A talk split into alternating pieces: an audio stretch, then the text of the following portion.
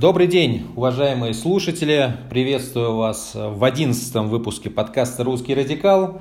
Тема выпуска «Русско-украинский вопрос». Тема для многих, я думаю, долгожданная. Мы плавно к ней перейдем, но начнем с ответов на несколько вопросов, касающихся предыдущих двух выпусков о русской этничности – первый вопрос э, такой. Можно ли говорить о том, что вот описанная в предыдущих двух выпусках схема предполагает градацию русских ну, фактически на три класса? Первый класс это все номинальные русские или паспортные русские. Второй класс это а, русские, относящиеся к европейскому или восточноевропейскому, в частности, пулу. И третий э, класс это э, коренные великороссы, ну или наоборот, коренные великороссы это русские первого класса, да, дальше уже идут э, русские европеоидные, точнее не европеоидные, а восточноевропейского, европейского в целом типа. И самый последний это вот все, кто записались в русский, не имея для этого никаких генеалогических и генетических оснований. Ну, на самом деле это было бы упрощенным э, таким э, подходом и подходом неправильным, потому что мы должны э, разделять две вещи. Если мы говорим об этносе или о народе, как политическом и юридическом субъекте, понятно, что все русские здесь одинаково, все обладают общими правами, все выступают единым ну, можно так сказать, фронтом или единой стороной. Там, где это, опять же, э, в случае с Россией э, актуально. Актуально, как мы говорили, это преимущественно будет в так называемых национальных республиках или республиках с существенной э, долей разноэтнического коренного населения, где будет стоять вопрос о представительстве тех или иных групп во власти. Поэтому в таких э, вот э, случаях, в таких ситуациях, э, как мы уже говорили, любой человек, который добровольно, осознанно сам определит свою этническую принадлежность как русский, он имеет право голоса от соответствующей русской курии, он может быть от этой курии выдвинут там, в органы власти, и никто не должен там, копаться в его родословных, генетических анализах и так далее. Вместе с тем мы просто должны понимать, что если мы говорим о русских именно как о народе, не как о цементе, да, вот этот э, многонациональный русский народ, как его назвала Поклонская, которая сама в последнее время все чаще а, называет себя украинкой, что, в общем, логично иллюстрирует ее мысль, да, что у нее нет противоречия в том, что Э, она может быть как бы русской в прилагательном смысле, как часто вот в таких ситуациях говорят, что русский это прилагательное, да, и э, украинкой по, этническому, по этнической принадлежности. Но если мы все-таки воспринимаем русских как народ, отличный от э, остальных народов, мы должны понять, что у него есть свои этнические контуры, свои этнические границы, en masse, да, то есть в массах. То, что отличает его Э, в масштабе от других э, популяций. Э, в целом характеристикой русского народа является то, что это народ славянской языковой группы и восточноевропейского генетического типа. А восточноевропейский генетический тип, он в свою очередь является частью европейского генетического пула. Э, который в свою очередь, в общем-то, является частью большой европеоидной расы, или как ее иногда называют на Западе, большой э, кавказской расы, кавказиан, э, отличая от нее, вот, собственно, кавказионский тип или кавказоидный тип, как его иногда называют, как близкий э, европейскому генетическому пулу, но э, отдельный. То есть это малоазиатский генетический пул в массе своей, хотя там тоже есть существенное присутствие, особенно в северокавказских популяциях, э, европейского генетического пула. И то же самое относится к европеоидной части среднеазиатов или центральноазиатов, в том числе пуштунов, да, там, таджиков, часть узбеков и так далее. А, Это уже как бы неформальные этнологические э, правила да, и неформальные этнологические рамки, э, которые, опять же, не должны закрывать любому человеку, любому гражданину России, который желает вот, войти в это множество да, и быть его частью формально, номинально, это сделать. Вместе с тем мы должны понимать, конечно, неправильно и мы ни в коем, ни в коем виде и никоим образом не призываем, э, скажем, вот в рамках э, этого э, множества с восточноевропейской фактической основой отбраковывать людей, отсортировывать людей или градировать людей в зависимости от того, имеют они великорусские корни или нет.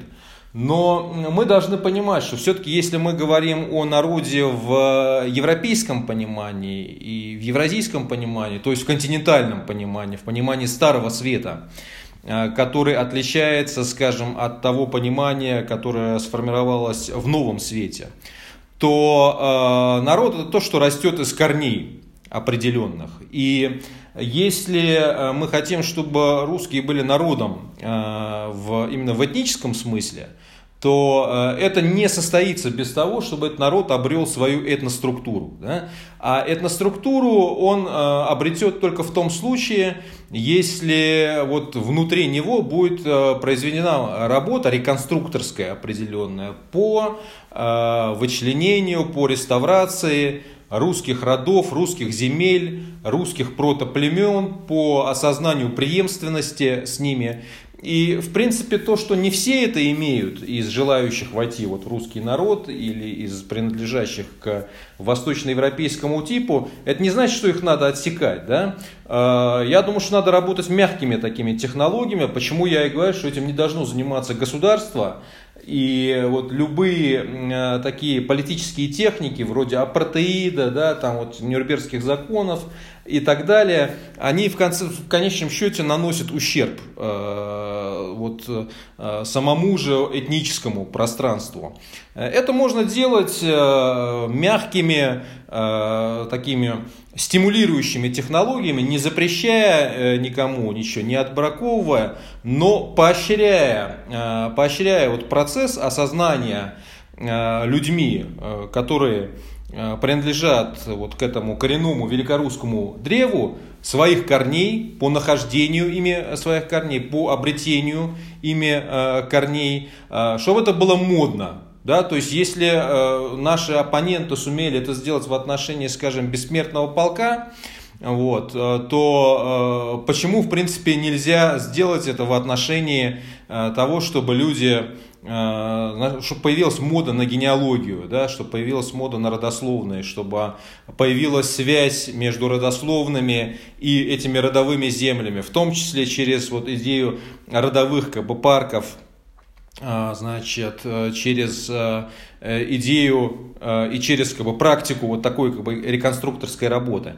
И если будет воссоздано естественным путем внутри этноса вот это родовое ядро его, корневое ядро, и будет достаточно большое количество коренных как бы, великороссов, которые эту работу провели, а, которые дальше передают своим потомкам знания о своих корнях, которые поддерживают связи между собой, знают, кто какого рода племени, то, соответственно, те люди, которые хотят к этому примкнуть, а, им будет на что, а, им будет на что опереться, им будет э, к чему прислониться, что называется. Да? И если какой-нибудь человек, скажем, с полунемецко, полуукраинским происхождением, он осознанно хочет быть частью вот именно коренного великорусского ядра, ничего не мешает ему жениться на русской девушке, русской женщине, у которой есть своя вот такая как бы родословная, и в дальнейшем просто в а, родословной у его потомков а, будут переплетены эти линии, и будет в том числе коренное э, великорусское начало, коренная великорусская составляющая, с которой они себя, желая быть частью э, этого этноса, этого народа, смогут идентифицировать. То есть это то, э, о чем я говорил, применительно, например, к чеченцам. Да? Ряд чеченских тейпов э, сегодня, они имеют не чеченское происхождение. Да? Но за счет того, что было определенное этногенетическое ядро войнахское, да, и за счет того, что происходило породнение, ну да, имеют не чеченское происхождение, но тем не менее их э, сумели э, абсорбировать в чеченский этнос, и сегодня они уже, все представители всех этих чеченских тейпов являются полноправными чеченцами. Значит, второй вопрос. Э, я сказал о том, что в основном вот люди э, именно с не имеющие великорусского происхождения в русском пространстве, э, а имеющие главным образом украинское происхождение, и какое-то украинское и смешанное, еще восточноевропейское, именно от этих людей исходят сегодня вот эти идеи, что русские и украинцы это один народ, значит, э, три ветви одного народа, Малороссия, Новороссия и так далее. А как же быть э, с тем, что э, эти идеи отстаивают да, и озвучивают такие люди, в общем-то, насколько известно, с чисто великорусским происхождением, вроде, я не знаю, Холмогорова, там, Просвернина, да и того же, например, Путина, да, а, как это бьется. Я думаю, что здесь э, надо разделить тоже эту часть, это, разделить эту проблему на три части, на три составляющие. Э, на три составляющие. По моим наблюдениям, в основном из русских э, людей, из этнических великороссов, именно вот такие э, взгляды о том, что русские и украинцы это один народ, имеют э, три категории людей. Э, первое – это люди, так или иначе причастные к субкультуре, да, вот условно русских националистов, где распространилось, этими, распространились эти мафиологемы, и это люди в основном городские, с утраченными какими-то своими сельскими корнями, Э, которые, ну, они просто на этой волне, вот они подцепили эти идеи, эти взгляды, да, и особо не, рефлексируя, не имея какого-то опыта э, глубокого погружения вот в эту тему, или даже имея такой опыт, но э, будучи не в состоянии абстрагироваться и освободиться вот это, от этой субкультурной идеологической проштамповки, они продолжают нести вот этот набор представлений. Второе, это такая же часть, в общем-то, людей, но это уже не идейные, скажем, русские националисты, а это, по сути, идейные такие советско-русские интернационалисты, а, которые, по большому счету, исходят из того, опять же, что русские это не народ, да, а, в полном смысле этого слова, что это какой-то такой как бы цемент, раствор, детонат имперский, а мы все, в общем-то, один народ, Э, значит, советский, до этого имперский, ну, а тем более славяне-то, вот славяне все похожи, и русские, украинцы, и белорусы, э, это в первую очередь вот основа этого народа. Я думаю, что на самом деле Путин, вот он ближе, ближе сам э, к этой второй разновидности людей, которые так считают, а не к, не к первой. Да? И третья категория – это э, русские э, именно, э, скажем так, из конфессиональной среды, а именно из среды такой церковной, воцерковленной часто, да, и идеологизированной при этом. То есть это люди, которые, в общем-то, они носят, являются носителями схожих вот идей с описанными двумя где-то, может быть, тоже между ними, да, но с уклоном э, в религию, с уклоном в то, что русский определяется через религию, через православие.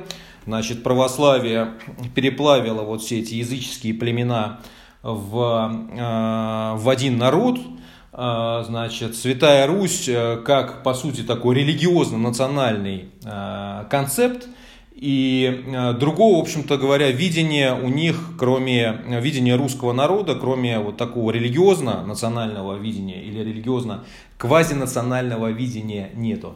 Ну и мы, в принципе, мы поднимали эту тему в прошлый раз. Э, никто не отрицает, естественно, ту роль, которую в формировании русского народа, русской культуры сыграла православная церковь. Вот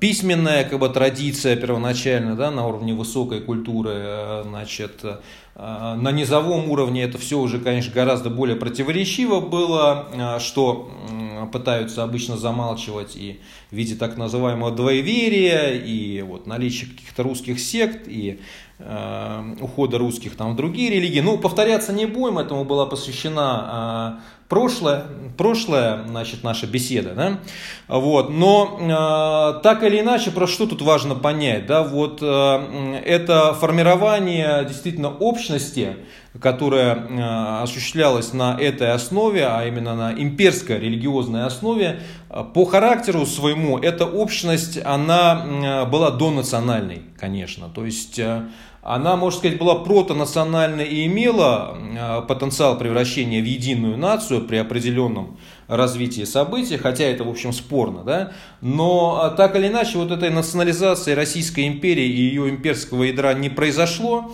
Э, у меня целая глава посвящена этому в книге «Незавершенная революция», поэтому вот сбой в этом нациогенезе, он произошел еще в начале 20 века, до вот всяких этих коммунистов, которым приписывают значит, признание украинцев как нации. Вот. То есть украинский национальный проект, он, в общем-то, в современном ему виде, он а, зрел как минимум 19 век, начало 20 века, и уже а, автомат, одновременно с падением вот этой имперской вертикали он очень мощно о себе заявил, и коммунисты просто были вынуждены с этим считаться. Да? В отличие от э, тех людей, которые фанатично Э, фанатично значит, продолжали держаться вот за старые это, эти химеры единой неделимой России, одного народа, вместо того, чтобы осознать, э, как э, на этих обломках империи может формироваться, собственно, русский народ, как народ великорусский, по аналогии с тем, как это сделали турки под руководством Мустафы Кемаля, значит, отказавшиеся от планов по созданию Османской империи в пользу национальной Турции.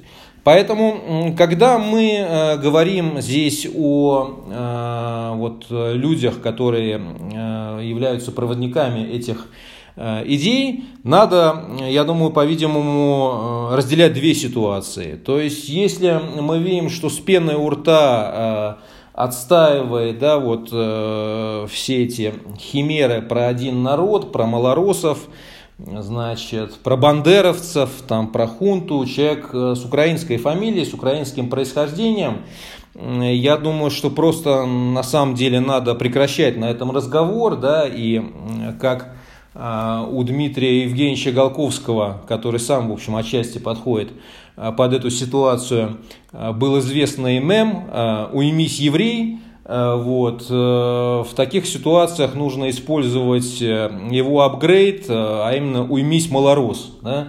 Вот, поэтому таким людям просто надо определяться. Если ты, ты имеешь украинское происхождение, ты можешь быть украинцем без проблем. А, значит, ты можешь быть русским тоже без проблем, да, но если ты э, выбираешь русскую идентичность, ты должен понимать, что сегодняшние русские это э, великороссы э, и примыкающие к ним. Это не какой-то там один народ, значит, с украинцами, с белорусами, это не имперский детонат, это именно великороссы и те, кто через родство, через вот, ассимиляцию, естественную ассимиляцию, э, к ним примыкают. Да? И второй, более уже тяжелый, конечно, случай, это деэтнизированные великорусы. Это вот эти три категории, которые действительно, э, их смесь, да, и так или иначе, вот э, все они часто в причудливых сочетаниях они образуют сегодня, да, вот это пространство русского мира, ну, это болезнь, ее надо лечить, надо действительно заниматься реэтнизацией э, великорусов, э, значит, э, и э, решить это можно только политическим путем, путем возвращения людей на, ре, на реальную почву, да, путем осознания ими своих корней, когда все э, станет на свои места. Но а, что я хочу сказать, э, вот в отличие от этих трех категорий э, с помутненным да, рассудком, вот в принципе любой русский человек э, с деревенскими корнями, а деревенские корни, в общем, по большому счету, это и есть как бы корни этнические, в таком примордиальном как бы, понимании, да, особенно на стыке, там, где русские этнические русские, э, они э, пересекались, да, и входили в контакт с этническими украинцами, э, и причем и те, и те были далеки от вот этих всех барско-интеллигентских вот всяких баек и мифов про один народ. Любой человек, который вот знает, как в глубинке там русской, да, люди э, старшего поколения, старших поколений еще, вот с теми деревенскими корнями, особенно уходящими в дореволюционный период, когда якобы как раз были одним народом русские, украинцы и белорусы, он прекрасно знает, что никаким одним народом они друг друга не считали. Да? И как вот для коренных русских, там, великорусов, да, э, э, украинцы э, на таком бытовом уровне, э, как их называли, хохлами, прошу прощения, может быть, за этот неполиткорректный сегодня термин, да, так же, как, скажем, в Москве их называли черкасами. Точно так же в украинской среде а, русских называли москалями, а, вот, а такой корректный литературный термин это россияне, этничные россияне, да, то есть э, Э, никогда одним народом э, друг друга не считали. Зачастую э, это были достаточно некомплементарные отношения. Можете спросить, например, у тех русских, ну таких уже мало сейчас осталось, там бабушек всяких, да, я просто успел еще это застать, скажем, в 90-е годы, я вот общался с такими людьми, которых посылали по разнарядке в украинские дерев... деревни в советские времена, и можете спросить, как к ним там относились, да, и э, ощущали ли себя они одним народом, вот, с теми украинцами, которые жили не где-то в Галичине, а под, ну, там, в Полтавщине, Харьковщине, да, в Сумщине, то есть в тех областях, которые вот эти все субкультурщики русские, они почему-то считают русскими землями. Вот. Хотя на самом деле русскими там были только вот эти э, колониальные городские русифицированные форпосты. А вся, в общем-то, деревня, она была этническая, она была украинской. И точно так же в великорусской глубинке никогда, в общем-то, э, как-то особенно э, не считали своими ну, хохлов так называемых, да, украинцев, и чтобы стать своим, восприниматься как свой, человек, в общем, должен был пройти тоже путь обрусения, русификации, что и татарин, и мордвин, и так далее. Вот, поэтому вот именно это знание, конечно, реальных э, своих как бы, корней и с научной точки зрения, и с теоретической точки зрения, и особенно когда есть реальная такая связь поколений, и а, особенно в тех случаях, когда речь идет о великороссах не отделенных, да, вот, скажем, а, такой, ну, пространственно от украинцев, то есть, которые вот жили где-нибудь там в Поволжье уже или в поморских землях, а вот именно в контактных зонах, да, где они соприкасались друг с другом, дает знание и понимание того, что это реально два разные народа. И сейчас, собственно говоря, мы вот уже таким образом действительно вливаемся в эту тему. И я хочу пояснить, что вот эта этническая дифференциация, как я много раз говорил, она нам нужна не для того, чтобы враждовать с украинцами. Она нам должна для того, она нам нужна для того, чтобы эту вражду как раз прекратить. Потому что именно понимание того, что это два разных народа, оно снимает претензии э, друг к другу, оно дает понимание, как строить отношения, в том числе понимание реальной этногеографии двух этих народов. Потому что если мы это знаем, в общем, мы уже не будем серьезно воспринимать вот все эти мифы и байки про э, русский юго-восток Украины, там, про, про царские там, и ленинские подарки Украин, Украине, а, то есть вот эти мифы, которые присущи даже тем, а, скажем, русским националистам, которые в целом, ну так нехотя признают существование отдельного украинского этноса, но они говорят, что вот это этнос, который должен быть локализован там, левобережной Украиной, то есть центральной ее и западной частью, с Киевом там максимум, да, но вот юго-восток-то уже там это русские земли, смотрите, там же все говорили и говорят по-русски, но это вообще не критерий на самом деле, кто там на каком языке говорит, э, Реально, как я уже говорил, надо смотреть на то, чьи деревни. То есть вот это, это показатель этничности того или иного пространства. А во всех этих землях, в общем-то, никогда не было, ну, за редчайшими исключениями, и то обычно это вот поселение каких-то там старообрядцев, да, а, там а, русских, именно великорусских деревень не было. То есть это украинское сельское море, в котором действительно понасоздавали вот этих русифицированных а, городских колониальных форпостов. И это касается всей территории Украины в ее вот нынешних границах. Крым отдельная история, мы сейчас там о нем поговорим или чуть позже о нем как бы поговорим, но в целом по национальному составу, по национальности э, территория Украины, в общем-то, в ее международно признанных границах, она соответствует этнической территории Украины плюс-минус. Почему плюс-минус и почему, в принципе, это соответствие, в общем-то, э, даже там, где имеют место какие-то отклонения в одну или иную сторону, оно, э, оно в общем-то, бьется да, вот с этими международно признанными границами. То есть, действительно, есть э, какие-то территории незначительные в Донецкой и Луганских областях, которые населены были еще со времен существования московского государства именно этническими русскими, вот, и э, которые действительно были включены в состав Украины.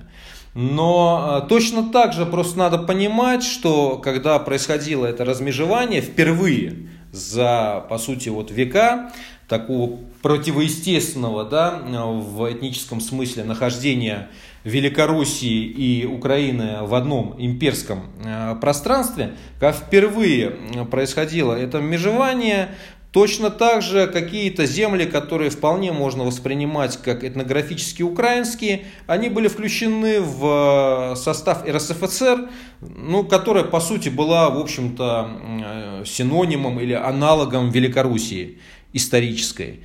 То есть вот земли, например, часть э, Белгородчины и там Курщины, э, значит, вплоть до там, Клина э, в Воронеже, это земли так называемой Сиверщины, то есть это земли северян, чтобы было понятно. Северян, я имею в виду восточнославянское племя северян, которое является одним из этнообразующих племен для украинцев – но э, не является таковым для великороссов.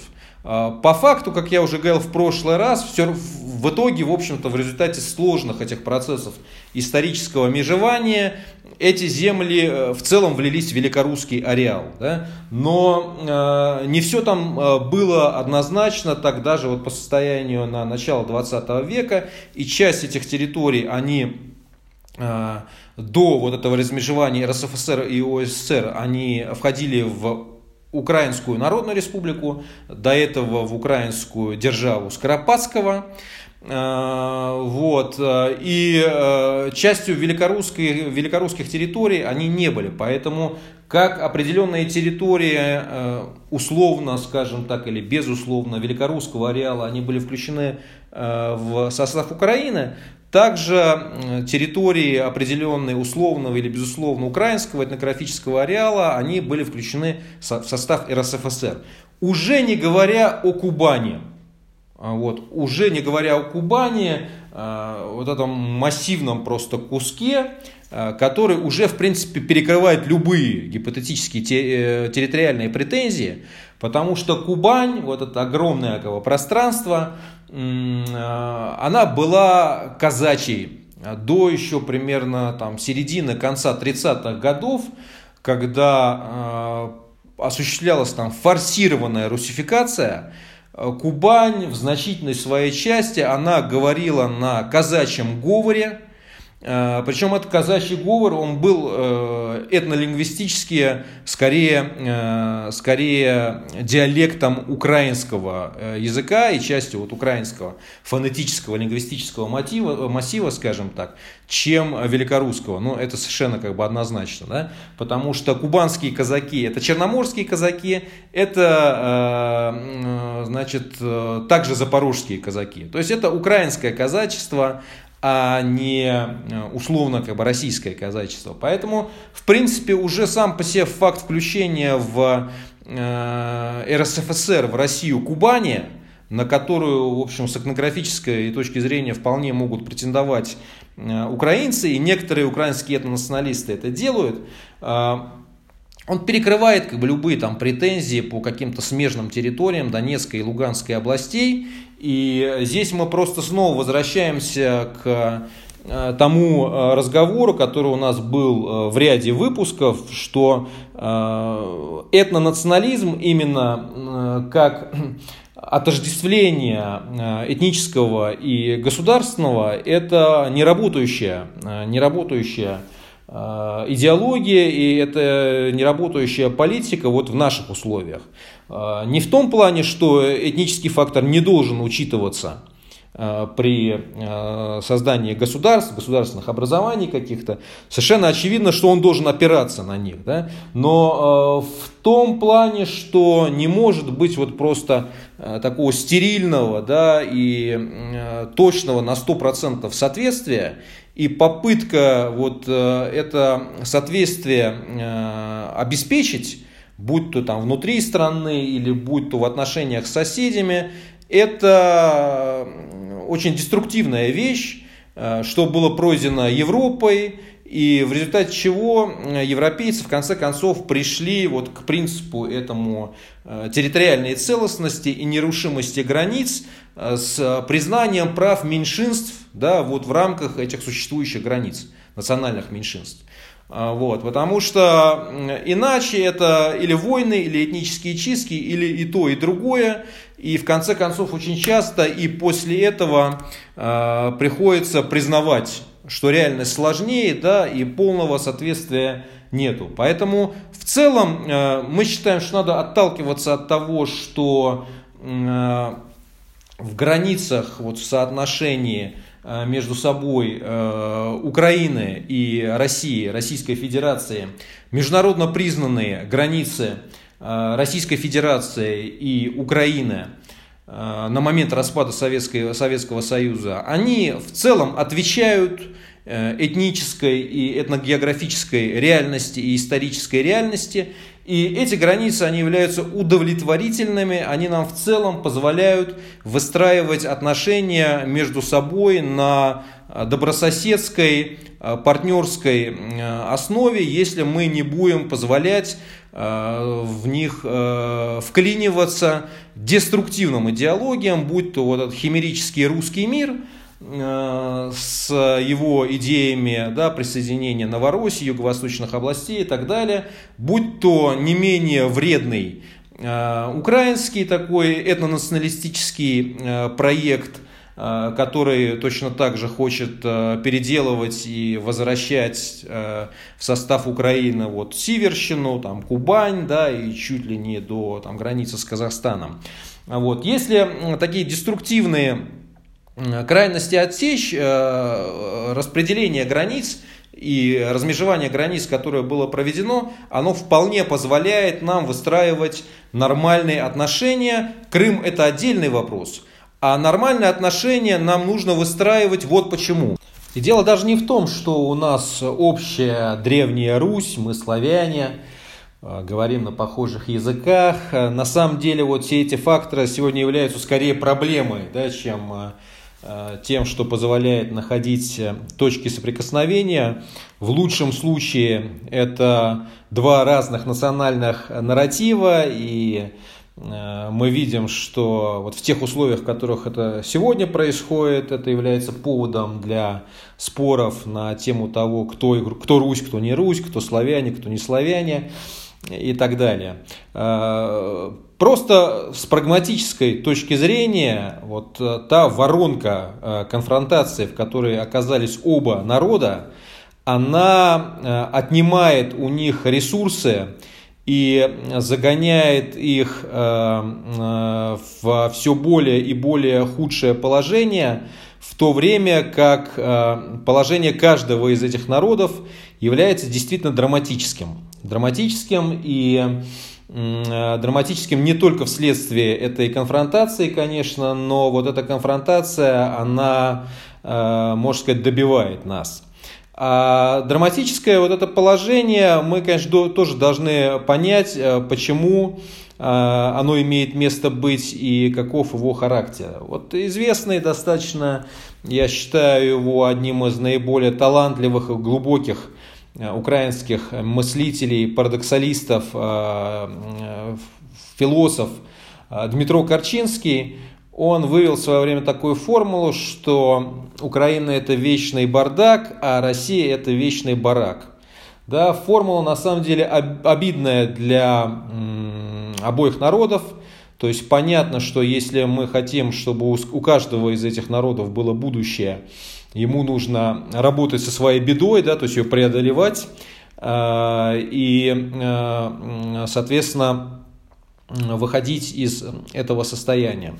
А, в целом, конечно, если мы посмотрим сравнительно положение России и положение Украины, вот с точки зрения где барак, где бардак, оно э, экономически гораздо хуже в Украине, это понятно, и как следствие этого демографически, потому что идет жесточайшая депопуляция этой страны.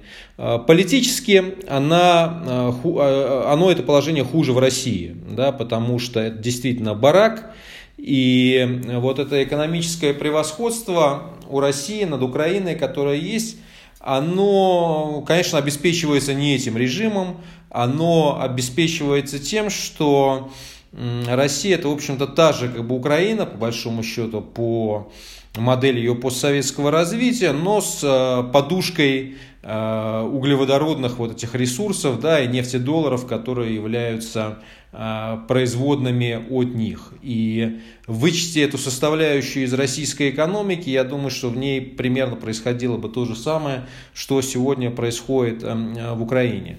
Это, конечно, является следствием краха советского индустриализма. Вот тот советский грандиозный индустриальный проект, который был и который поддерживал достаточно высокую даже не рождаемость, да, а демографию, которая на самом деле сложилась раньше, еще в предыдущий период. То, о чем мы говорили в предыдущих выпусках, что Э, вот эта демографическая подушка да, э, восточноевропейского пула, в частности, вот в нашем пространстве, там, постсоветском, она сложилась в аграрном укладе. Вот. И э, этот аграрный уклад, он стал основанием для советского индустриализма в свое время. На нем советский индустриализм поднялся. Э, эту подушку демографическую он угробил. Но, конечно, в каком-то смысле это общий процесс, да, где происходит э, э, деиндустриализация, там в конце концов идет понижение там, демографических показателей, но вот в силу того, что это сопровождало серией войн, гражданских, значит, мировых, в Украине это еще и в части районов, в том числе России, Э, это еще Голодомор, э, это происходило действительно достаточно, в достаточно жесткой как бы, форме. Да? Тем не менее, вот эта ностальгия, которая сегодня существует в восточно-славянском пространстве, и в частности в пограничье, скажем таком, как бы русско-украинском, о тех временах, когда было 250, наверное, в общей сложности миллионов славян восточных да, в Советском Союзе. Ну, так, на вскидку 150 миллионов русских, там 50 миллионов украинцев и э, там, 10 миллионов э, белорусов, с учетом тех, как бы, кто проживал еще в советских республиках, ну вот примерно где-то около как бы, этой цифры. Да?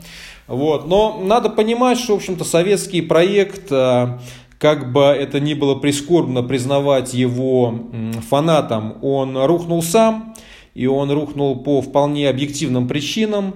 Он рухнул потому, что в отличие, скажем, вот от китайского э, проекта, он не сумел э, перегруппироваться и найти себе э, место в вот этой существующей мир-системе да, экономической, когда стало понятно, что проект э, создания альтернативной социалистической мир-системы, он схлопнулся, да, Китай, он сумел, э, сумел осуществить эту перегруппировку и найти э, вот, нов, для нового, для обновленного китайского э, коммуна, кап, индустриализма место в этой глобальной мировой экономике и в силу этого в том числе сохранил вот свой демографический потенциал, который тоже на самом деле он идет там на спад, да, но э, того запаса прочности демографической, э, который был наработан, им еще надолго хватит, и он обеспечивает, в общем-то, их э, экономическое развитие. Да.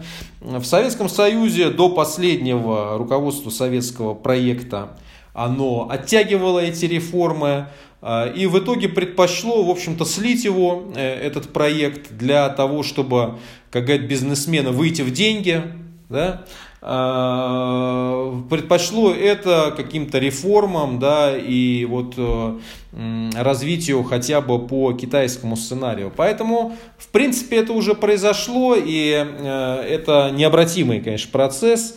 Э, фарш невозможно провернуть обратно в мясо. Мы не можем вернуться по состоянию на конец 80-х, начало 90-х годов и осуществить перестройку да, и вот все эти реформы по другой модели. Э, действительно произошло то, что произошло, и произошло это именно потому, что советское руководство оттягивало реформы, Э, по крайней мере, как бы экономические реформы. Поэтому советский индустриальный проект, он рухнул. Он рухнул, и последствия этого, они э, примерно как бы одинаковые были и в России, и в Украине. Э, и тут надо сказать, что на фоне краха советского проекта, который был не только экономическим, и не столько экономическим, сколько идеологическим, политическим, ну, Гипотетически и у России, и у Украины, и у других там, республик Советского Союза была возможность, была возможность развернуть другие успешные проекты вместо коммунистического индустриализма, скажем, да, и коммунистического модерна, коммунистической модернизации, капиталистической или национал, национально-демократической Э, модернизация. Э, многие вот в этой связи они кивают на Восточную Европу, на Центральную Восточную Европу. Э, на самом деле не все, конечно, просто и с Центральной и Восточной Европой. И если уж брать такой как бы, пример какой-то успешный, действительно успешный, то это, скорее, послевоенная Германия, послевоенная Япония, западная Германия, конечно, да, но тут надо понимать, что этот успех в значительной степени был обеспечен планом Маршалла, то есть Запад вложился в это. То, что является сегодня общим местом для, у многих как бы, экспертов, что по большому счету бросив вот это постсоветское пространство, да, пустив эти процессы на самотек, не вложившись в его реорганизацию, модернизацию, не инициировав план Маршала, а Запад, он сам, а, по большому счету, создал э, ту проблему, а, и как бы посеял то плоды, посеял то плоды, чего он как бы пожинает как бы сегодня в виде путинизма, в виде этой агрессивной как бы политики, в виде этих проблем там между Россией и Украиной.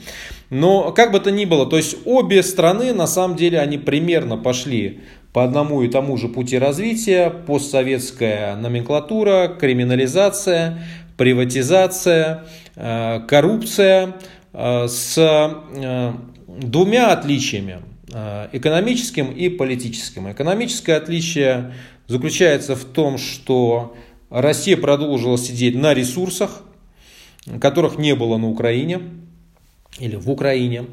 И этим, конечно, объясняется ее более высокий уровень жизни и достижения российской экономики, ее вес – и в целом, конечно, если мы говорим о путинизме, Путинизм исторически это абсолютно вредное, губительное явление. Я думаю, что по итогам своим, по историческим меркам он будет оцениваться очень негативно, если не катастрофически, но вот те экономические достижения, да, которые пришлись вот на этот период, ну, по большому счету, в общем-то, они объясняются просто ростом э, цен на нефть мировых, если сравнить ельцинские, скажем, периоды и путинский приток, притоком нефтедолларов. э, в российскую экономику. Э, в Украине такого ресурса не было и нет, поэтому там э, э, вот экономические показатели хуже гораздо.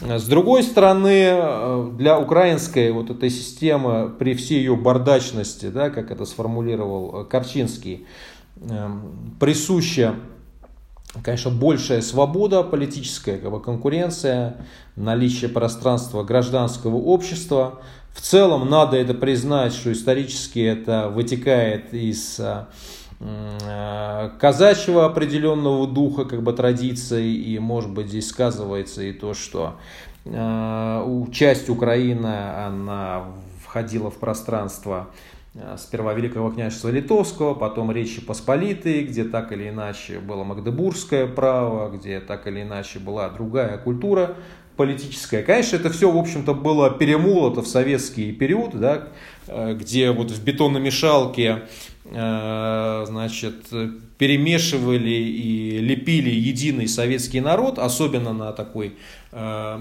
схожести этого восточноевропейского славянского цемента. Но э, так или иначе эти археологические пласты, они как бы, наверное, остались.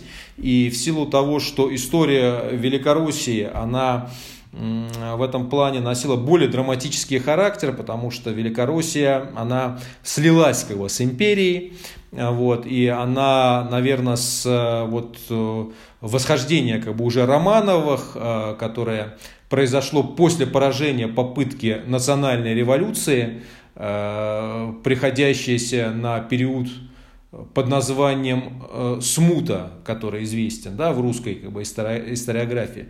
После этого, после восхождения романовского абсолютизма и в особенности после э, превращения московитского абсолютизма в такой чисто колониальный петербургский, Великороссия, она полностью сливается вот с империей, становится неотличимой от нее, э, цементируется в ней, да, Тогда как Украина, несмотря на Украина или Малороссия, несмотря на тоже очень важную роль, которую она играет э, в империи, э, она сохраняет, конечно, в большей степени свои такие как бы археологические пласты, что, в общем-то, и проявилось в первом еще национальном движении в начале 20 века и в последующем дало о себе знать в массовом революционном движении украинского национализма в 30-е, 40-е, 50-е годы, да, и в дальше в борьбе за независимость уже в поздние советские времена, в двух Майданах и так далее.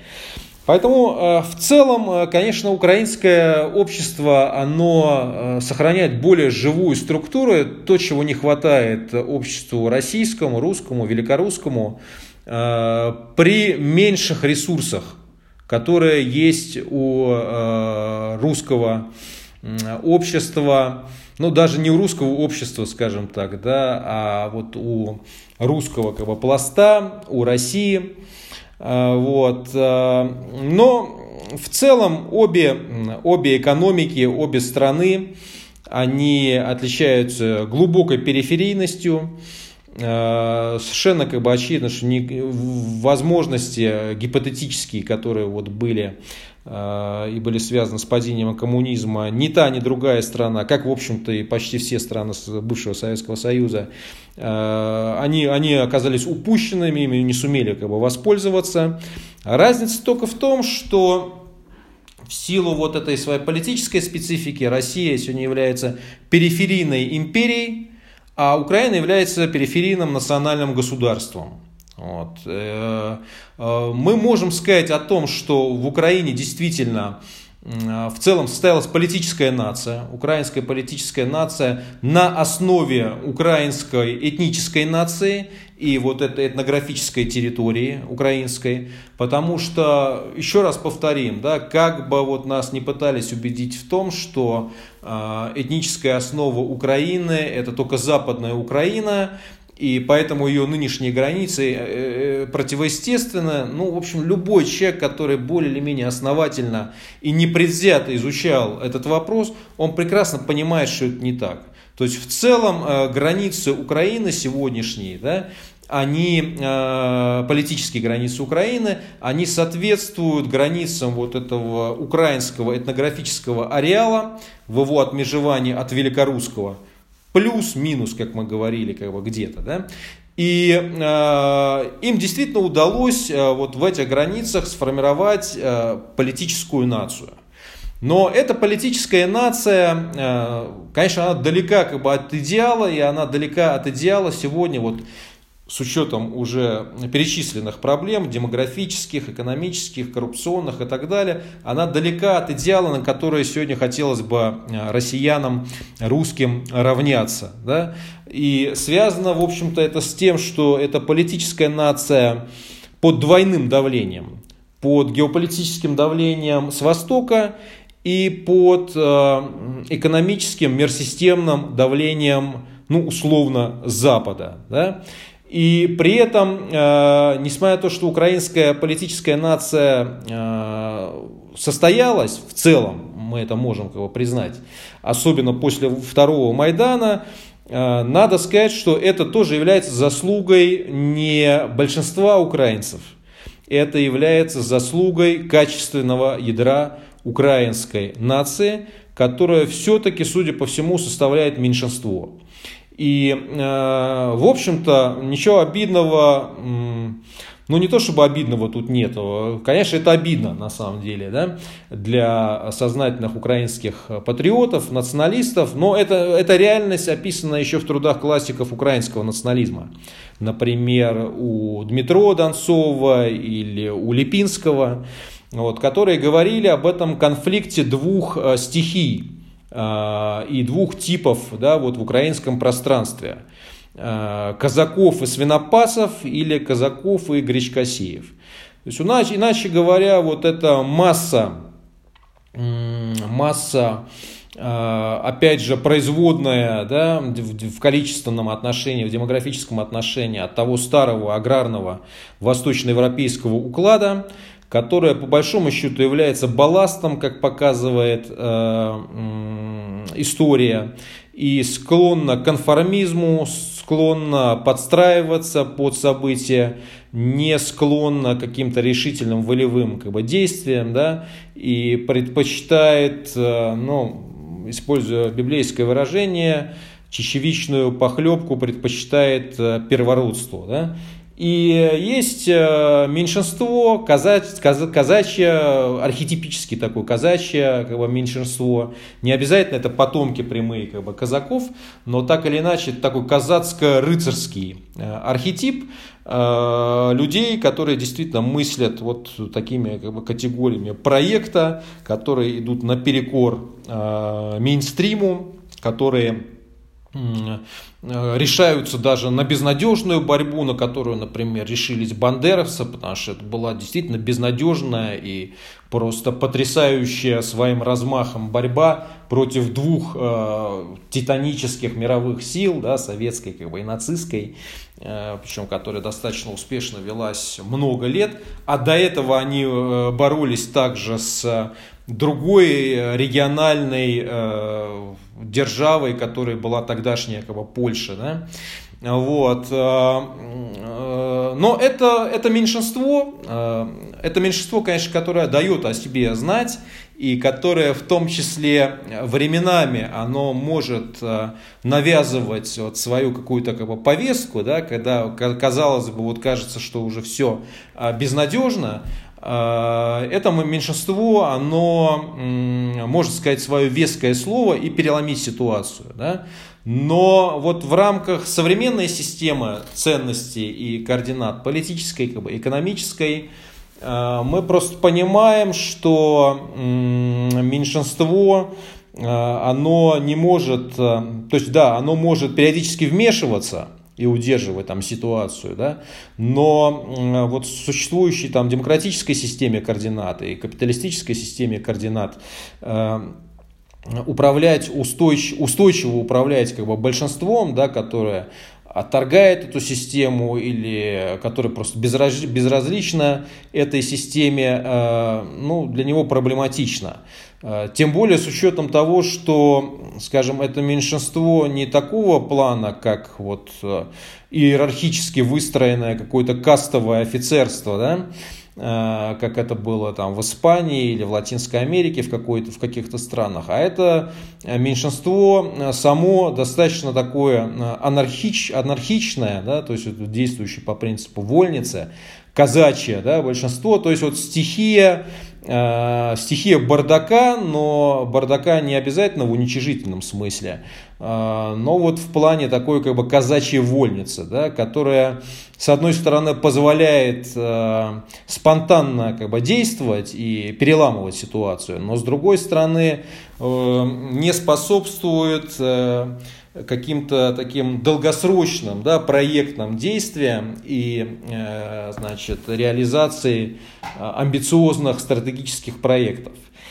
И э, вот э, этот вопрос, конечно, он дает ответ на то, почему, э, я думаю, э, наши э, соседи, наши друзья, например, для меня многие из этих людей это просто там мои друзья, с которыми с меня связывают очень хорошие отношения. И я хочу сказать, что я на 100% поддерживаю украинский национальный проект и являюсь в, в категориях вот русских имперцев за украинцем. Да? Вот. Э, я являюсь за украинцем именно потому, что я э, великорус, то есть я про великорус. И я понимаю, что для становления Э, великорусского национального проекта необходимо, чтобы произошло становление украинского национального проекта. То есть я об этом писал еще, скажем, в 2013, там, 12, 11, 10 годах, накануне вот этих как бы, всех событий, в том числе отталкиваясь вот от концепции острова России Вадима Леонидовича Цимбурского. Вот. Но Цимбурские его взгляды это отдельная тема, да, но вот по крайней мере вот в понимании э, таком как бы России, как э, Великороссии со сдвигом ее центра в изменяющихся условиях э, к востоку, то есть э, к Урало-Сибирскому региону. И именно от, отталкиваясь от этих позиций, я э, четко понимал, да, что так как им угрожают вот, в первую очередь сегодня э, империалистический вот этот авантюризм Э, нашпигованный этими химерами русского мира, вот этого одного народа, да, э, вот этого всего, э, я очень четко понимал, понимаю и сейчас подтверждаю, что для того, чтобы состоялся великорусский национальный проект, необходимо поддержать становление украинского национального проекта и признать его. Но точно так же на самом деле Э, вот эти годы э, и продолжающаяся ситуация, они показали, что, э, наверное, как бы вот с этой реальностью нужно смириться и представителям украинского национального проекта. Потому что вот когда начиналась война, эта конфронтация действительно эпохальная, и действительно суть Э, этой конфронтации заключается в том, что национальная Украина не может существовать с Российской империей. То есть тут побеждает или одно, или другое. И понятно, что национальная Украина, она должна стремиться к деконструкции имперской России или Российской империи, которая будет тяготеть, будет все время возвращаться вот к этим значит, химерам, а, Э, русского мира, там, одного народа, да, вот, э, вот, вот этого вот всего. Но, с другой стороны, идеи вот, и некоторые проекты, мысли, порожденные этой конфронтацией и этим осознанием, в случае с украинцами, они, некоторые из этих идей, они разбились о реальность, если речь идет о, об идеях, значит, полной деконструкции России да, в ее нынешних как бы, границах и превращение Киева в альтернативу Москве как нового центра и как нового гегемона вот этого постсоветского и восточноевропейского пространства. Ну, объективно мы видим, что э, вот в силу описанных его качеств украинский проект, он на такую роль, на такую миссию он не тянет. Поэтому, э, исходя как бы из этого, э, той как бы достаточно амбициозной, в общем-то, задачей, реализация которой э, и достижение которой сейчас как бы не очевидно, э, которую может и должен ставить перед собой украинский национальный проект, это э, сохранение украинской политической нации, ее суверенитета, ее целостности, восстановление международного признанных границ Украины. И это устранение угрозы, исходящей со стороны Российской империи, но э, вот э, устранение этой угрозы, э, конечно, не может происходить вот в виде таких, реализации как бы, таких как бы, фантазий да, о превращ... присоединении к Украине каких-то кусков территории Российской Федерации или полном ее дроблении. А, по многим причинам, на самом деле, потому что сами там трезвые украинские интеллектуалы, есть целый ряд публикаций, расчетов на эту тему, они показывают, что даже гипотетический, скажем, распад Российской империи, ну, Российской Федерации, да, а, в ее даже нынешних границах, а, по жесткому такому как бы сценарию, Украина не готова к нему. Украина к нему не готова вот в ее нынешнем виде, а каких-то предпосылок для превращения ее в, во что-то как бы качественно принципиально иное, как вот там многие мечтали создать там Израиль Восточной Европы или там новую Турцию, но мы не видим никаких предпосылок этого, к сожалению, как бы, да. Вот, э, вот в этой ситуации просто представить такой как бы хаотический э, сценарий, на границах Украины. Это новые вызовы для нее, это новая нагрузка на нее. И э, Украина, которая в ее нынешнем виде с трудом удерживает даже свои как бы, границы, э, столкнувшись с этими вызовами, вряд ли будет рада им, да, и вряд ли сумеет извлечь из всего этого какую-то какую пользу. Поэтому, э, на мой взгляд,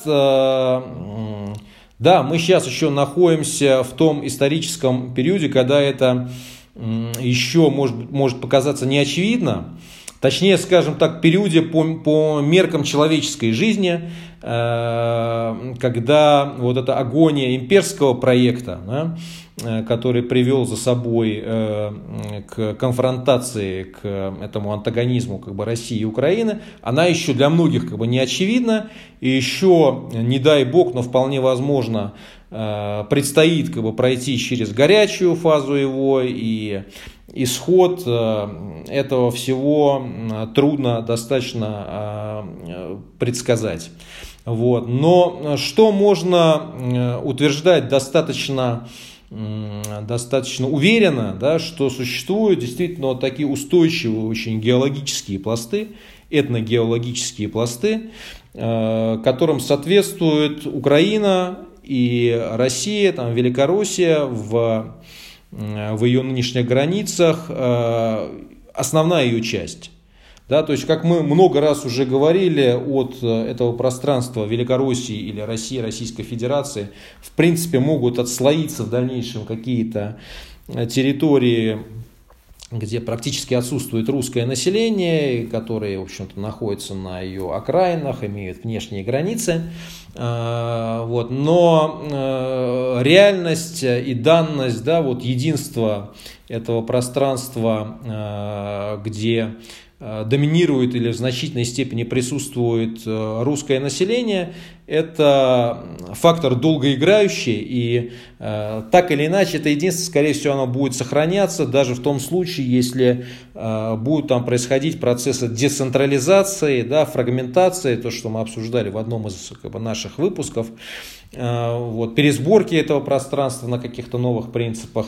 Ну, мы это видим, скажем, по Ливии современной, там, по Сирии, да, вот даже при всех при этих как бы, процессах э, все противостоящие как бы, фракции, они исходят из осознания того, что это одно пространство, и в конце концов оно на тех или иных правилах, да, принципах, оно все равно должно быть как бы, одним.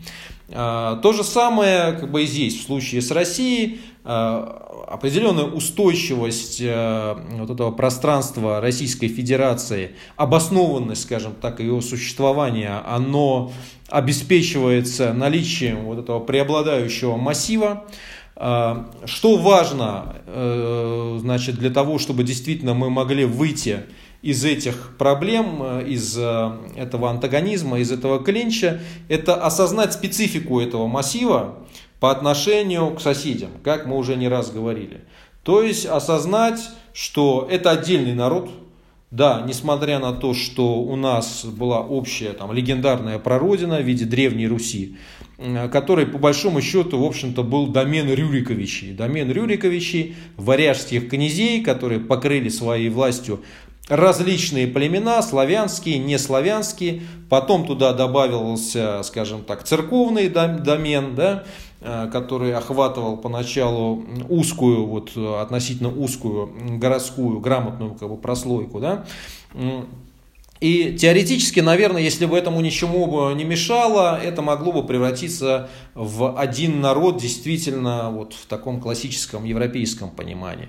Но, как мы знаем, потом произошло такое драматическое событие, как э, э, вторжение монголов, Э, которое привело к разделению этого пространства, разные части которого э, развивались уже в различных вот, политических мирах, скажем так. Один э, в Ордынском или под Ордынском, да, другой в литовском, в последующем литовско-посполитском. И учитывая то, что в этих разных частях изначально проживали, в общем-то, разные племенные субстраты, э, вот эта разница, которая могла бы стереться, она на самом деле наоборот только стала более рельефной и стало происходить формирование разных народов. Да? То есть вот суть этой как бы, истории с э, этногенезом разных народов, там, русских, украинцев и белорусов в том числе. Поэтому э, мы просто должны понять, да, что а, никто из нас не заинтересован а, по большому счету э, в продолжении этого клинча. Э, и э, вот скажем так, надежда на какой-то как бы новый проект там, с условно там, русской стороны, это те люди, которые говорят, что ну вот когда-то Эрефия там падет, вот этот периферийный капитализм колониальный, он падет, а для нормального проекта развития нам нужно там 200 хотя бы миллионов славянского населения, и э, мы это можем обеспечить только присоединением Украины и Беларуси, потому что вот это единое пространство, скажем так, э, восточнославянского, такого восточноевропейского плата, да, оно просто просится для того, чтобы его объединить в единый рынок, в единое пространство развития. Ну, ребята, давайте будем реалистами. Нет никаких предпосылок в современной Российской Федерации для реализации такого проекта развития, амбициозного. А, как это не э, печально а, признавать, но мы такой проект, по-видимому, такую возможность, да, мы упустили. И сегодня нам, скорее всего, просто надо закладываться на реалистический, среднесрочный, долгосрочный сценарий.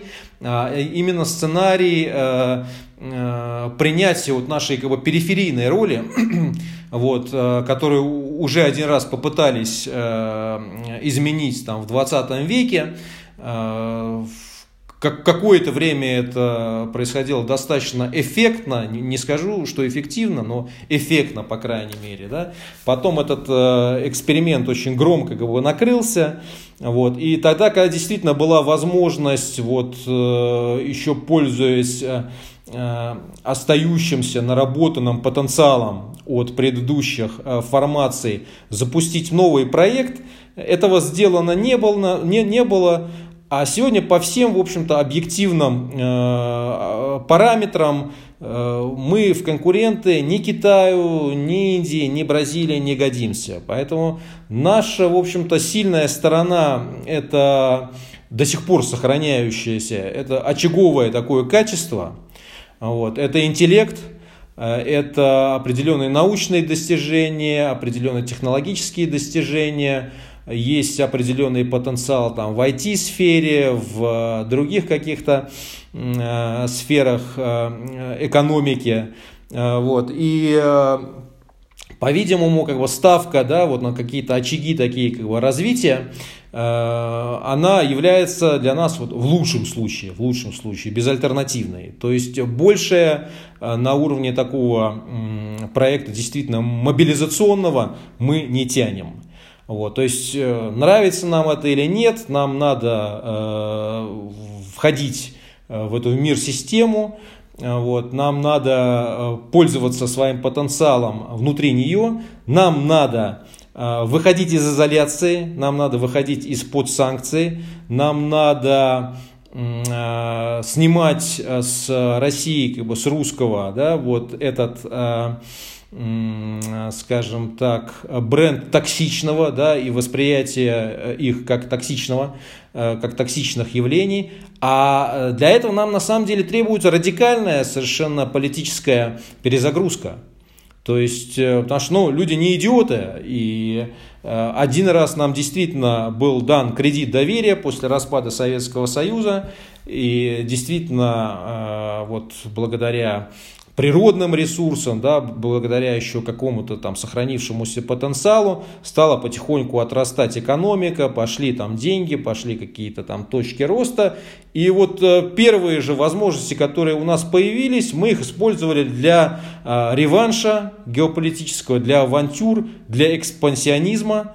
Поэтому то недоверие, как бы, которое к нам будет даже в случае ухода этого режима, а без этого вообще ни о чем э, не приходится говорить, э, это недоверие можно устранить только действительно э, принципиальной, такой очень убедительной да, политической перезагрузкой и перезагрузкой самого формата существования этого пространства с империей, вот в таком классическом понимании, как чего-то экспансионистского, агрессивного, к ну, условно, национальному государству, э, ну, условно, потому что это будет, скажем, многонациональное государство, это будет э, федерация, это будет союз наций, Соединенные Нации России. Да? Вот. Э, то есть вот действительно при такой радикальной как бы, перезагрузке мы имеем шанс постепенно вот выйти из-под бремени этой конфронтации, как бы изоляции и начать очаговое развитие там, где у нас есть для этого достаточный потенциал. Это сейчас я говорю про Россию. Да?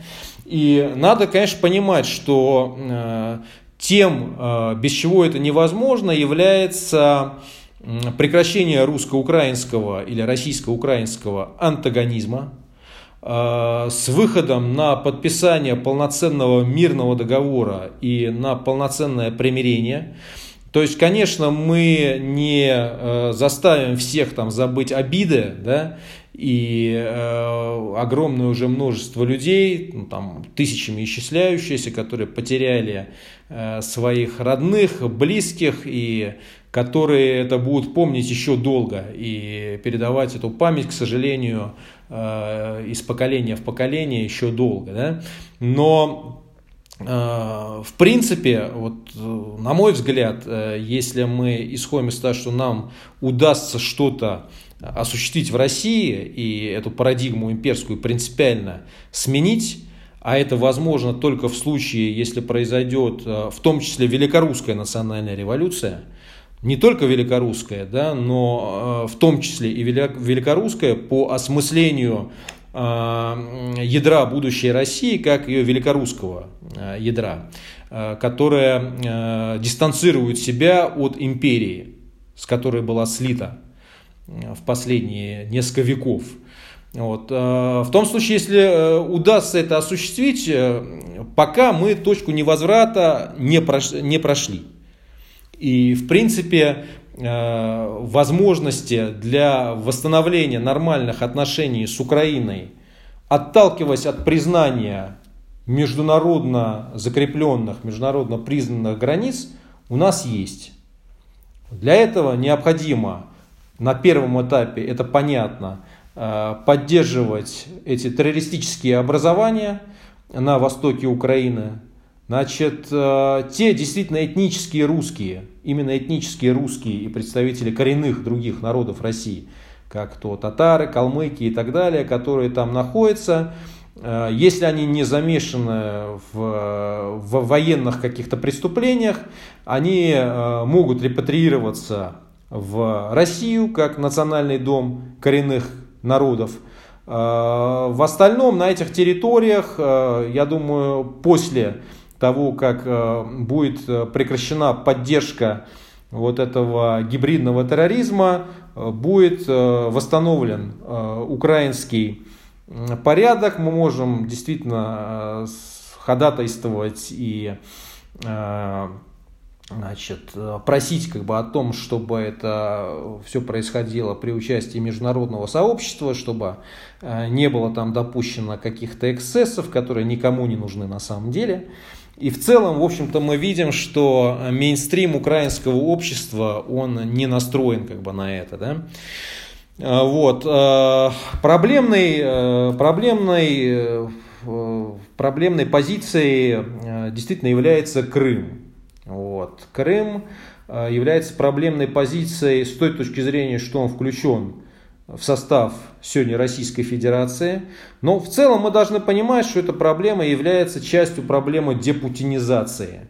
Потому что с приходом к власти еще в качестве премьер-министра, мы об этом говорили, Владимира Путина, в России фактически произошел антиконституционный переворот, который сейчас э, дозавершается уже путем э, и официального изменения как бы, Конституции, но даже безотносительно того, что э, это официальное изменение Конституции произойдет сейчас, совершенно очевидно, что все вот эти 20 лет нахождения Путина у власти это ликвидация и основ конституционного строя Российской Федерации, и в принципе того государства, новая Россия, Российская Федерация, которая возникла после краха Российской империи и Советского Союза.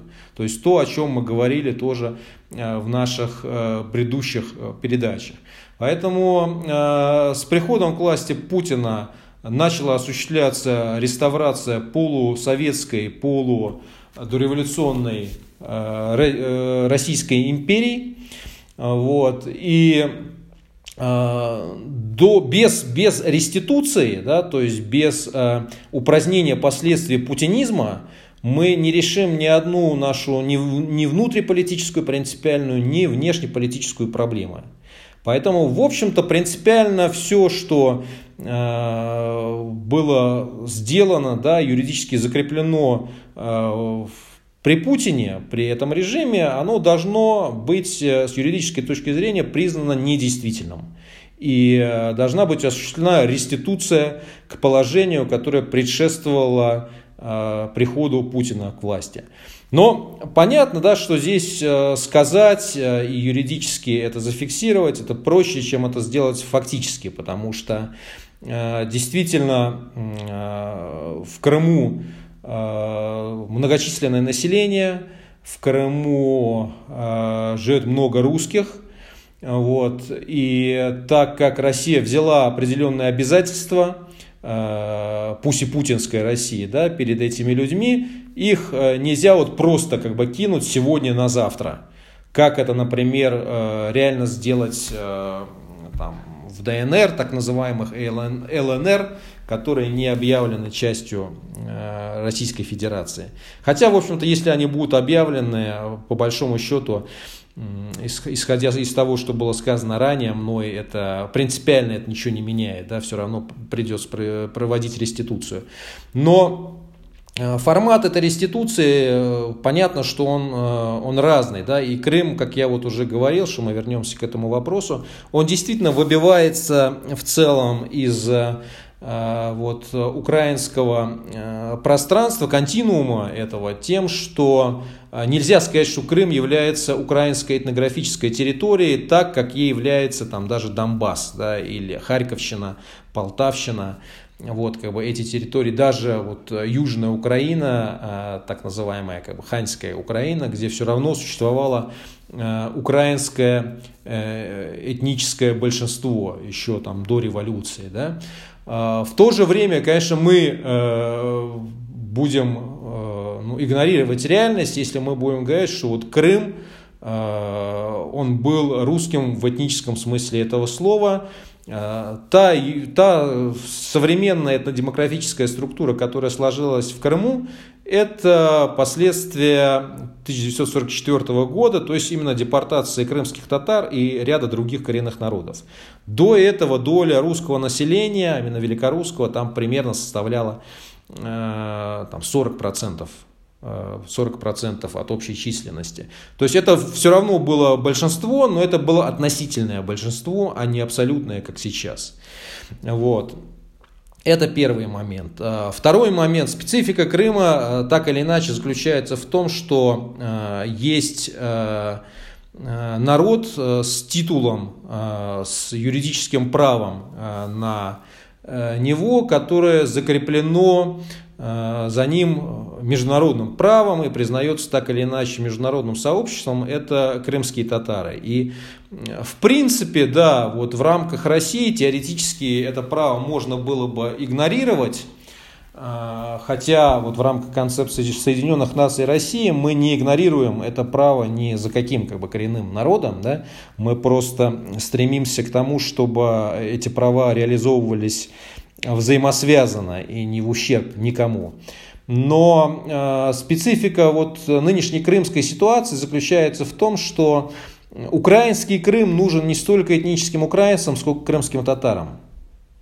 А, потому что они видят Украину как э, гаранта своих национальных интересов, при всем при том, что, в общем-то, и в домайданной Украине крымско-татарское национальное движение не ощущало себя Э, вот как в каком-то там идеальном государстве, да, но в целом вот по сравнению с реалиями э, вот э, русского мира, да, и Крым наша, крымские татары именно как национально-политическая такая единица, они связывают свое будущее с Украиной. И э, поэтому мы, у нас есть на самом деле треугольник такой. Да? У нас есть с одной стороны численно сегодня преобладающее русское население, где тоже надо выделять две части. То есть его ядро или его большинство, которое было еще до 2014 года, то есть до оккупации, до аннексии, все равно там было э, абсолютное большинство русских, русскоязычных, э, в рамках вот тех международно признанных еще реалий, которые сложились после распада Советского Союза. Э, есть крымские татары, которые связывают свое будущее с Украиной. Э, есть какая-то какая часть этнических украинцев, но также есть какие-то другие народы, которые проживают в Крыму. Вот, поэтому, конечно, практическое решение вопроса реституции Крыма к Украине – оно не может быть осуществлено без достижения предварительно э, какой-то консенсусной модели, которая гарантирует интересы всех этих основных единиц. Э, скорее всего и наиболее оптимально это делать, в общем-то, по той модели, которую мы предлагаем в России для этнически смешанных республик. Э, то есть, например, есть какой-то там титульный народ, есть титульный народ, мы, в общем-то, э, не отрицаем, в отличие от имперцев, от шовинистов, мы не призываем к упразднению этих как бы, республик. Точно так же, в общем-то, титульным народом в Крыму, э, как, например, Карелы там в Карелии, да, или, скажем, Башкиры в Башкирии, вот, несмотря на то, что ни те, ни другие не составляют абсолютного большинства, также в Крыму, скажем, таким титульным народом могут быть крымские татары. Но там понятно, что э, не, не, невозможно при нормальном, скажем так, необвальном сценарии да, допустить такую ситуацию, когда вот реализация права и закрепление права крымско-татарского народа на самоопределение, на свою землю, а оно будет сопровождаться выдавливанием, резней, дискриминацией других групп населения. Значит, они должны быть закреплены четко. Значит, это должна быть мультиобщинная система. Значит, должна быть русская община, должна быть э, украинская община, должна быть крымская татарская община. Вот, основные три общины, да, которые между собой должны там, делить как-то э, по ливанскому, например, сценарию представительство в органах власти, другие какие-то миноритарные общины, там местных греков, болгаров там, и так далее, караимов. Вот. Э, Э, юридически это, конечно, э, в итоге должно быть под флагом Украины, но э, так как это будет процесс некого перехода да, и перехода в процессе переговоров, как это, например, было с возвращением Гонконга от Великобритании к, к Китаю, вполне уместно здесь также попросить международных гарантий, и чтобы это действительно была какая-то многосторонняя как бы, схема, чтобы заинтересованные как бы, страны они могли действительно выступать гарантами соответствующих сообществ, э, там Россия, Турция, например, применительно крымским татарам, да, Евросоюз вполне возможно, там США. Вот. Э, и, конечно, Украина как юридически законный обладатель как бы, этой территории, э, флаг которой над ней должен быть поднят одновременно, одновременно, не раньше, да, э, с подписанием э, многостороннего мирного договора между Россией и Украиной, в ходе которого будет осуществлено не только формальное, но и искреннее восстановление отношений, стороны пожмут друг другу руки, значит, будут решены вопросы там, компенсации, там, извинений, да, и так далее, и так далее. И э, мы, в общем-то, сумеем действительно э, начать восстанавливать те отношения э, добрососедские, партнерские, в которых заинтересованы обе страны, э, именно вот учитывая достаточно тяжелое положение каждой из них.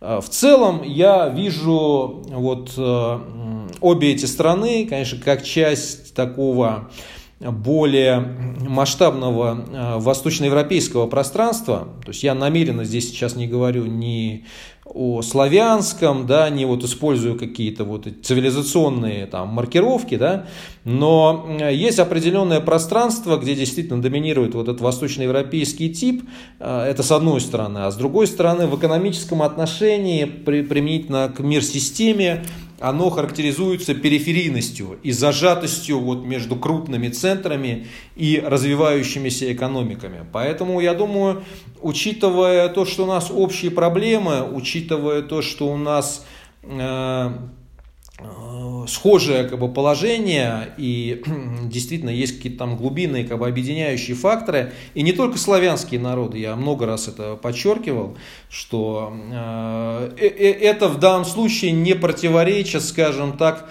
тому, что Украина будет пытаться выстраивать отношения там, с балтскими странами, да, там, со Скандинавией, вот эти проекты Интермариума и так далее. Как я считаю, точно так же русские регионы как бы приграничные, они могут участвовать вот в трансграничных как бы, разных этих проектах.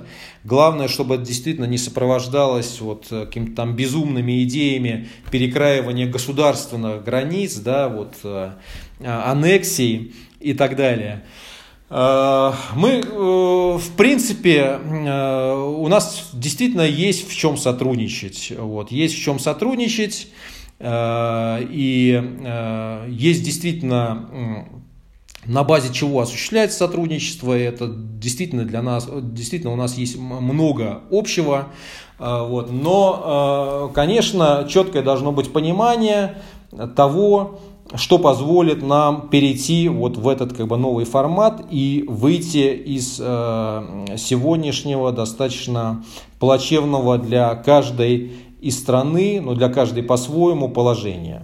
Э, и э, этим э, средством является осуществление антиимперской национальной революции в России, э, в том числе в ее великорусском ядре, осознание его исторической идентичности, осознание его этнической идентичности, э, которая при сходстве, при родстве с другими восточноевропейскими народами э, обладает своей как бы, спецификой, признает эту специфику за собой, признает эту специфику за другими народами, и э, с этими другими народами на этой базе стремится строить добрососедские отношения.